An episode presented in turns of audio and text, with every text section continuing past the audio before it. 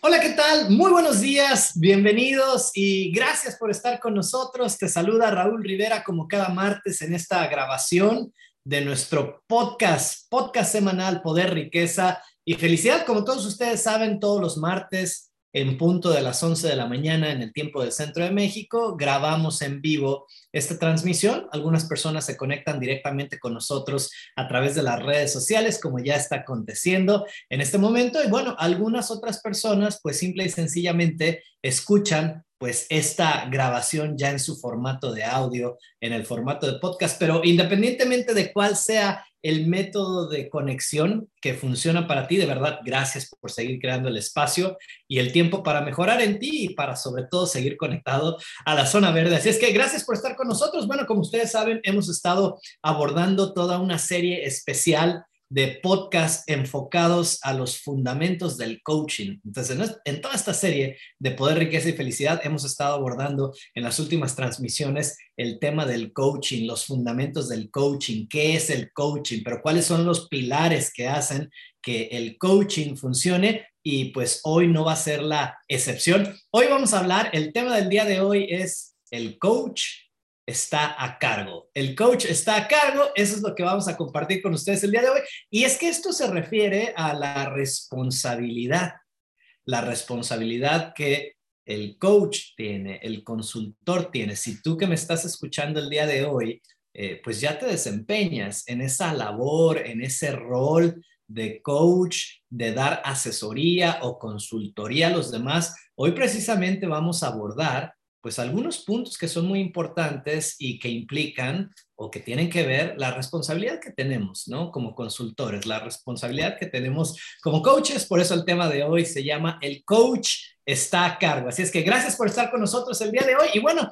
antes de empezar, estoy muy, muy contento. Eh, la verdad es que toda la comunidad ha extrañado mucho la participación de Fátima, la participación también de la señora Conchita. Y bueno, hoy, esta mañana, nos acompaña Fátima Escobedo. Ya te extrañábamos, Fátima. Bienvenida, buenos días. De tu parte, algo que quisieras compartir antes de arrancar. Bienvenida.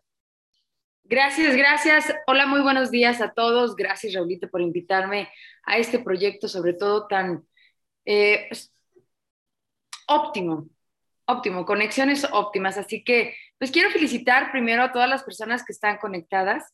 Estoy segura que no solamente esto va a ser funcional solamente para aquellos, Raúl, que, que desean comenzar con este tema del coaching, no solamente son para estas personas que están comenzando a dar asesorías uno a uno o en, o en grupo, sino que también eh, el tema, ¿no? De, del coaching, el tema de la responsabilidad, bueno, pues es un tema yo creo que universalmente grandioso para cada persona.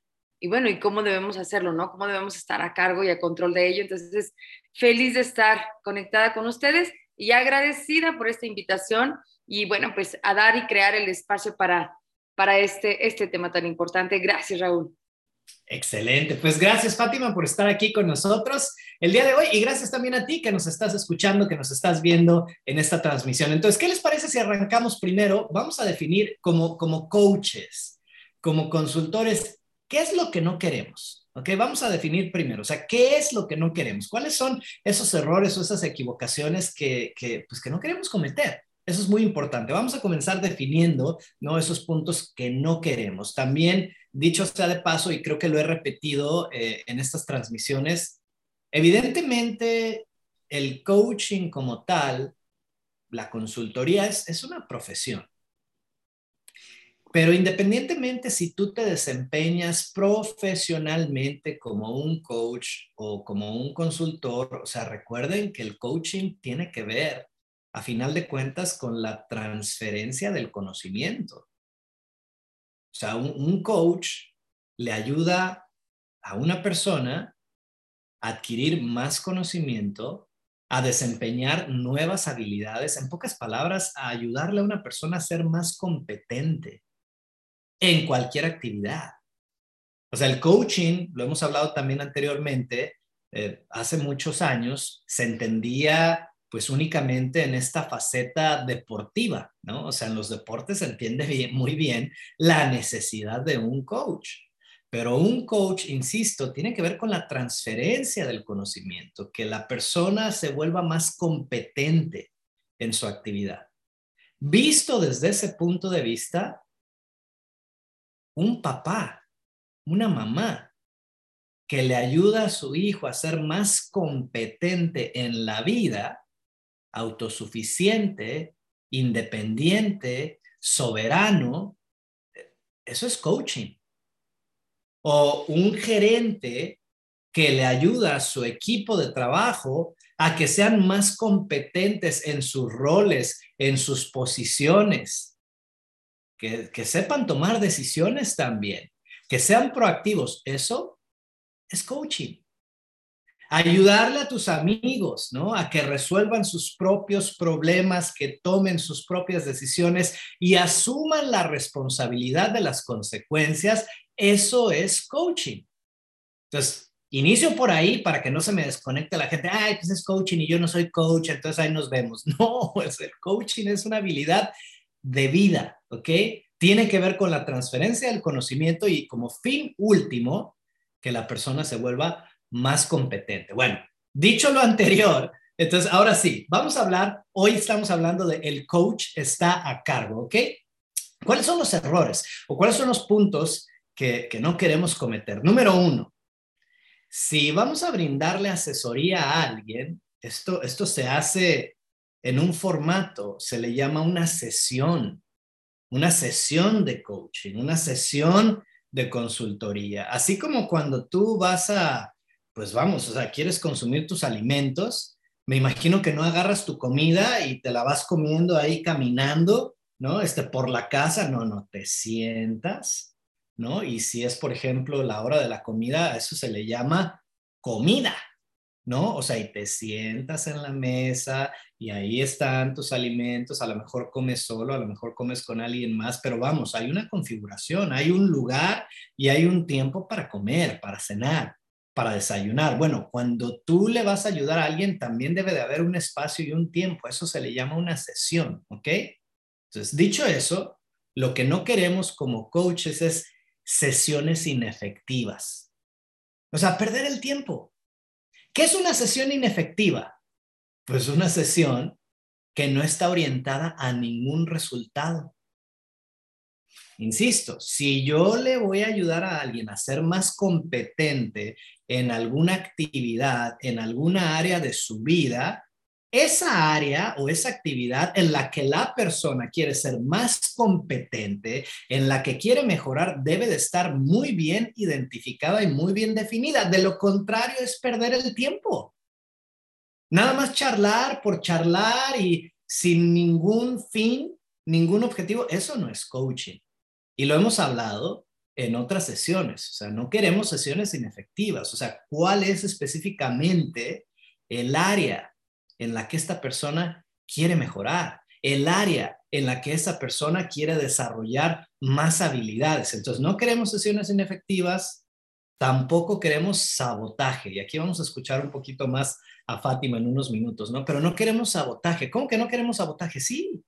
Miren, por increíble que parezca, a veces las personas, ¿no? Así sean nuestros mejores amigos, ¿no? O la gente que más estimamos y que más queremos, algunas veces nos quieren convencer de que ellos no pueden, ¿no? De que está muy difícil, de que ellos no lo van a lograr. O sea, es increíble, ¿no? Y, y, a veces aún tus clientes, y tú que me estás escuchando, ya te desempeñas, ¿no? En el mundo del coaching. O sea, es increíble, pero a veces los propios clientes, ¿no? O sea, ya aún invirtiendo, ¿no? En desarrollo personal y en tus servicios, muchas veces también te quieren convencer de que no es posible, de que, de que no se puede, de que no lo van a lograr. Un buen coach o un coach magistral no entra ese sabotaje. O sea, si tú como coach entras en ese sabotaje, ya está perdido todo. Tú eres el que debe de mantener la posición y no comprar o no hacer esos acuerdos, ¿no? De que no se puede, ¿no? El coach siempre ve al estudiante, al cliente, al amigo, ¿no? Como un ser infinitamente inteligente, capaz y competente. No, no compramos ese sabotaje. Y bueno, antes del tercer punto me gustaría escuchar. Fátima, bienvenida, gracias por estar aquí con nosotros. ¿Algo que te gustaría agregar en estos puntos de lo que no queremos en una, en una sesión? Adelante. Y creo, que estás en, en mute. Ver, perfecto. Gracias, gracias. Bueno, eh, ¿cuántos de nosotros realmente hemos querido ayudar a otras personas? Y más si, eh, si nos encontramos, Raúl, en esta área de, de ser líderes o de estar liderando un equipo, un equipo de trabajo. Entonces, a veces eh, me topé conmigo misma. Mm, me topé eh, cometiendo este tipo de errores que a veces yo me gustaba, pues literalmente coachar en la camioneta, en el coche, en, en el traslado de un lugar a otro, al mismo equipo de trabajo incluso, eh, Raúl, a mi familia, o sea, como una charla, cuando realmente puedes eh, comenzar, ¿no? Con, con una parte muy profesional, ¿no? De tomar asiento y crear un espacio seguro. creo que eh, esto, esto es vital, porque no estás escuchando cualquier cosa, estás escuchando la vida de una persona, estás eh, ayudándole a procesar, a comprender conductas, preceptos. Entonces, creo que requiere eh, no solamente el, el tiempo adecuado, sino el espacio adecuado. Y creo que también es muy importante que la persona sepa que en ese momento se inicia una sesión específicamente para restaurar alguna habilidad, para comprender alguna área. O sea, creo que es muy importante que exista un tiempo, un espacio específico para decir, queremos manejar esto contigo. Entonces yo me topé, Raúl, muchas veces eh, a, seres que quiero mucho y que normalmente eh, mi punto de vista era el que siempre predominaba. Pero realmente eso nos ayuda. O sea, eso no, no, no es ayuda la verdadera ayuda como líderes de una compañía, un grupo, un equipo, incluso familia, la verdadera ayuda es toma el espacio, toma el tiempo y el nivel de presencia en el que debes de estar allí para que pueda arribar una comprensión nueva, una rehabilitación de una área que necesitas manejar. Creo que eso es vital, Raúl. Y y la verdad es que desde el momento en que eh, líderes de una compañía, mm, empresarios, gerentes, desde allí, tú te vas a convertir en un coach. Quieras o no, estés de acuerdo o no, desde el momento en que dirigimos personas, automáticamente nos convertimos en coach. ¿Por qué? Porque queremos mejorar alguna área. Eh, no sé si me permitas poner un ejemplo. Eh, simple y sencillamente, los líderes en casa, mamá y papá. A final de cuentas, tú acabas de mencionar, ¿no? Mm, son, son los padres, a final de cuentas. Poniéndolo en este ejemplo, Raúl, eh, ¿cuántas veces hay alguna situación o hay alguna área que nuestros hijos requieren apoyo, requieren pues consultoría, ¿no? Con, con papá, con mamá y no hay el espacio y no hay el tiempo. A veces yo lo quiero incluso arreglar en, medio de, la cocina, ¿no? mientras estoy haciendo un par de cosas. Creo que es importante y vital decir, oye, ¿qué te parece si tomamos un tiempo y un espacio para esto? Y crear el espacio seguro para poder coachar la área. Creo que eh, esto, Raúl, es vital, no solamente en el área laboral, en el área familiar, y bueno, pues no se diga, ¿no? Si estás escuchando de manera profesional, pues imagínate entonces, esto es lo que yo pudiera, lo que yo pudiera aportar y lo que he experimentado también. Fantástico, pues muchísimas gracias, gracias Fátima. Y bueno, entonces escuchando a Fátima, eh, todo esto se enlaza muy bien con el tercer punto o lo que no queremos, ¿verdad? Como coaches. Dijimos, ¿qué no queremos como coaches?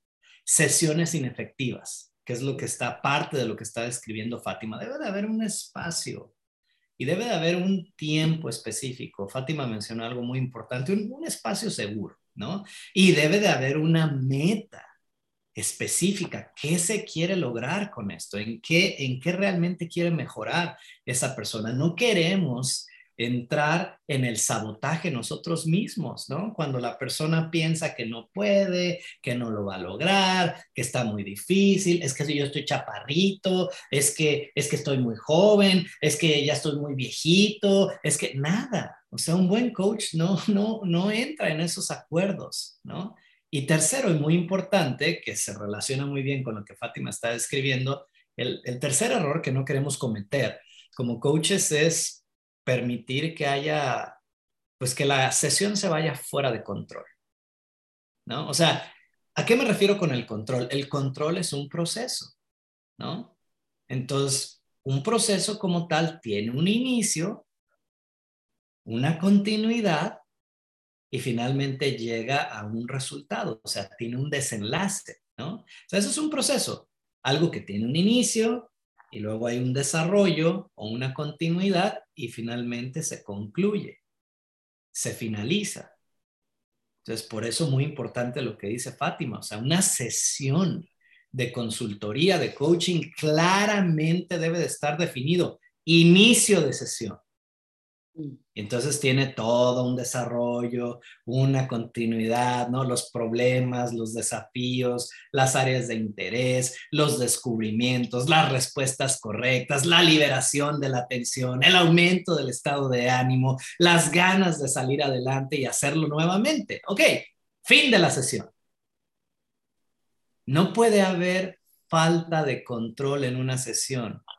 Entonces, el control es un proceso y como tal hay un inicio, hay un desarrollo y debe de haber una conclusión. Miren, son detalles muy simples, pero si tu cliente, tu amigo, tu familiar no se da cuenta claramente que ya, o sea, la sesión ya finalizó, nuestra mente se queda todavía trabajando en, ello. Es, es muy importante, son detalles mínimos si tú quieres, pero que tienen un impacto importante. Entonces no queremos sesiones inefectivas, no queremos entrar en sabotaje y no queremos que haya falta de control, ¿ok? ¿Qué sí queremos? Consistencia, ¿no? A ver, la persona dijo que quiere aprender a vender. La persona dijo que quiere aumentar sus ingresos. Entonces las sesiones deben de ser consistentes y enfocadas hacia, ese fin, en lugar de empezar a desviarnos, ¿no? Como lo que Alan Walter definió la enfermedad del viraje. O sea, digo que quiero alcanzar la libertad financiera, pero en las sesiones trabajo todo, menos las cosas que tienen que ver con mejorar mi libertad financiera. No, como coach quieres consistencia, pero consistencia en qué? En los sueños, objetivos, metas, propósitos y aspiraciones de esa persona. Quieres consistencia, quieres ser un coach consistente. También como coach quieres aprender a desempeñarte con amor y firmeza también. Ojo, amor y firmeza ¿A qué me refiero? ¿Tienes que gritar? No. ¿Tienes que ser grosero? No. ¿Tienes que ser rudo con la persona? No. Pero se requiere esa firmeza de ti como coach para mantener tu posición y no entrar en acuerdos de sabotaje, de que no se puede, de que está muy difícil, mira, es que yo he sufrido tanto y pues sí, yo no, otros pueden, pero yo no, ¿no? O sea, obviamente con empatía escuchas eso, duplicas eso, pero con firmeza mantienes tu posición. Tú no vas a entrar en esos acuerdos con tu cliente de que no se puede. Tu cliente puede lograr lo que él quiera, lo que ella quiera. Pero gran parte de esa responsabilidad la tienes tú como coach y consultor. Finalmente también en el coaching lo que quieres es, pues si tú eres el piloto, tú vas a volar la aeronave. O sea, si tú eres el que ha invertido más en esta preparación como consultor, como coach, vamos, o sea, la gente confía en ti. Tú eres el que va a dirigir la sesión, el inicio, el desarrollo y tú tomas una decisión de cuándo termina esa sesión. Esto es muy importante, ¿ok? Entonces, eso es lo que sí queremos. Ahora, para despedirnos el día de hoy, tres puntos importantes relacionados con el coach está a cargo. Muy importante en este aspecto del amor y la firmeza, aprender a reconocer y a validar todos los triunfos que tu cliente va teniendo. Muy importante. ¿No? O sea, no compras las excusas, los pretextos, los sabotajes, pero eso sí, cuando observas que tu cliente tiene un triunfo, un avance, un progreso, una victoria, por mínima que parezca, tienes que reconocerlo, tienes que validarlo, tienes que celebrarlo. En una transmisión anterior les comentaba que en el coaching, el coaching no es enfocarte en lo que sale mal y estar diciéndole a la persona lo que hizo mal, lo que no le salió, no. El coaching es al revés. Un coach magistral entiende que la clave está en reconocer y validar los triunfos, los avances, los progresos, lo que sí funciona, lo que sí salió bien, lo que sí está mejorando. Muy importante, muy importante. Ese es el balance, esa es la parte del amor, esa es la parte del cariño, ¿ok? Segundo punto, antes de despedirnos el día de hoy, mantener, mantener el control, ¿no? Y aquí no me voy a extender porque creo que Fátima lo, lo puso muy claro, ¿no? Debe de haber un espacio para la sesión, ¿no? Un espacio seguro, debe de haber un inicio, debe de haber un desarrollo, debe de haber también una conclusión, un final. O sea, tu coach mantienes el control. Y finalmente, y aquí es donde Fátima y yo, bueno, Fátima va a compartir un poco más y les vamos a dar un par de preguntas, porque como consultor, como coach, tú debes de aprender a distinguir hechos de opiniones. Y para que tu coaching, tu asesoría, tu consultoría se mantenga dentro de un marco muy profesional y muy objetivo, tú mismo o tú misma como coach debes entender la diferencia entre hechos y opiniones. ¿Ok? O sea, un hecho es algo que tú puedes verificar y que tiene existencia actual, ¿no? Aquí, o sea, es palpable, es, es verificable.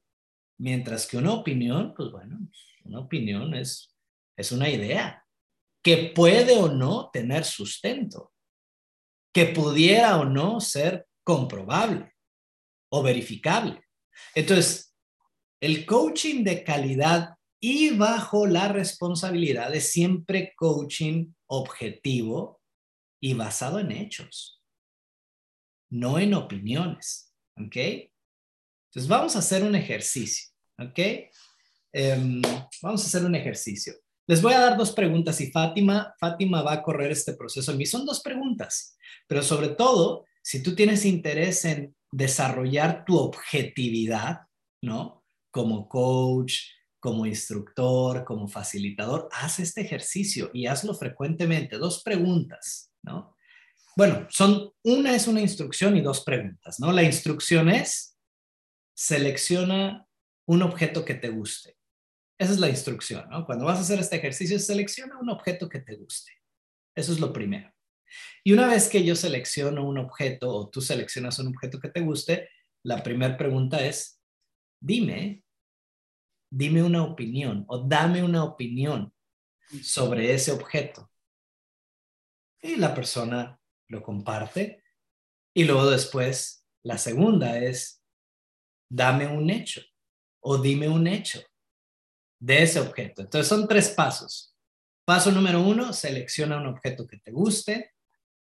Paso número dos, dime una opinión de ese objeto. Paso número tres, dime un hecho de ese objeto. Entonces vamos a ver cómo funciona esto. Adelante, Fátima, ¿lo puedes correr en mí, por favor?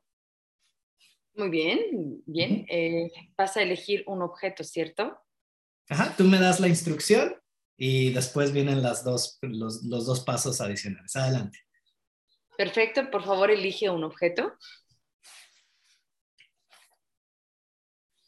Una gorra de los vaqueros de Dallas. Muy bien, gracias. Dame una opinión de la gorra de los Vaqueros de Dallas? Esta es la gorra del mejor equipo de toda la historia del fútbol americano en los Estados Unidos. No hay ningún equipo como los Vaqueros de Dallas, jamás. Nunca habrá. Imposible. Muy bien, gracias. Dame un hecho de la gorra de los Vaqueros de Dallas. Esto es una gorra azul que tiene una estrella al frente y es de tela. Muy bien, gracias. Bien, vamos a hacer una pausa. ¿Se dan cuenta de la diferencia? Pues esto es muy importante. Puede ser, y yo sé que los fans de los vaqueros pues están felices y quien no es fan de los vaqueros pues va a estar molesto porque una opinión puede o no, pudiera tener sustento, bien pudiera no tener sustento, no tener fundamento alguno. Pudiera ser comprobable, pudiera ser verificable, pero a veces también no se puede comprobar. Tú no puedes dirigir tu coaching basado en opiniones, solamente en hechos. Vamos a hacerlo nuevamente, Fátima, para que todo el mundo, insisto, esto si tú quieres mejorar esta habilidad de ser más objetivo, muy importante como coach, esta habilidad de ser objetivo, corre este ejercicio y córrelo frecuentemente. Bien, adelante Fátima, vamos a hacerlo una vez más. Claro, por favor, elige un objeto. Ok. Una pluma rosa. Gracias. Dame una opinión sobre esa pluma rosa. Ay, esta es una pluma para mujeres. Mm, gracias. Ahora dame un hecho sobre esa pluma rosa. Bueno, es una pluma de color rosa, es de plástico, tiene ahí la marca de la pluma que dice ahí Pilot. Y bueno, el color es rosa en la parte superior, es rosa también aquí, de donde tú la tomas, y el plástico es transparente. Muy bien, gracias. Gracias, Fátima, excelente. Entonces, ¿se dan cuenta la diferencia? O sea, en el momento en el que tú como coach o como consultor empiezas a tener sesgo, y empiezas a dirigir tus sesiones basadas en tus opiniones de tu cliente, de tu estudiante, de tu amigo, de tu hijo, ¿no? Desde ahí el coaching no va a funcionar. El coaching no puede estar basado en opiniones. El coaching solamente debe estar basado en hechos. ¿Ok? Muy importante este ejercicio. Bien, Espero que esto haya sido útil para todos. Vamos a regresar con Fátima. Fátima, gracias por haber estado con nosotros el día de hoy. ¿Algo más que te gustaría mencionar antes de concluir y despedirnos el día de hoy? Fíjate, Raúl, que por supuesto que sí quiero compartir porque este es precisamente estas preguntas las conocí por primera vez en, el rancho, precisamente en donde te encuentras tú en este momento. Eh, sobre una sola situación, o sea, no solamente son cosas, ahorita pusimos el ejemplo de cosas, pero incluso hasta una situación. O sea, como una situación, ¿cómo le podemos ayudar a una persona a través de una situación que está llena de opiniones? Y yo me di cuenta, Raúl, que cuando yo manejé estas dos preguntas así de simple, me di cuenta que muchos de los aspectos de mi vida los manejaba a través de opiniones y les voy a platicar algo, o sea, realmente al momento de manejarlo de esta manera, estaba enterrada en muchas áreas como víctima, porque la opinión siempre, eh, eh, o las opiniones que yo tenía de algunas situaciones, me orillaban hacia un sabotaje, hacia una victimez. Y créanme, tenía muchas opiniones con respecto a muchas cosas, pero cuando me, me piden que dé el hecho, un hecho incluso de una situación, wow, qué increíble es la manera en cómo me separa los hechos de una opinión. Y poder ayudarle a alguien a separar estas dos áreas, te vuelves más objetivo. Y sobre todo estás en una causa y en una responsabilidad. Estas dos preguntas son mágicas si las podemos practicar, comprender, pero sobre todo como coach debemos de estar bajo la objetividad, tanto de tu cliente y de la situación de tu cliente. Y creo que esto ayuda, Raúl, a separar al, a un coach, a un muy buen coach, le ayuda a separar si está trabajando con una víctima o está trabajando con una persona responsable. Creo que eso sería muy bueno. Muchísimas gracias. Maravilloso. Gracias, Fátima, por haber estado con nosotros el día de hoy y gracias también a ti por haberte conectado con nosotros a este espacio. Espero que esto haya sido útil. Recuerden, el coach está a cargo. Gracias por haberse conectado el día de hoy. Que tengan un excelente día, que tengan una excelente semana y ya lo saben, por favor, manténganse conectados a las, a zona verde. Gracias, Fátima. Gracias a todos. Hasta el próximo martes. Abrazos, gracias.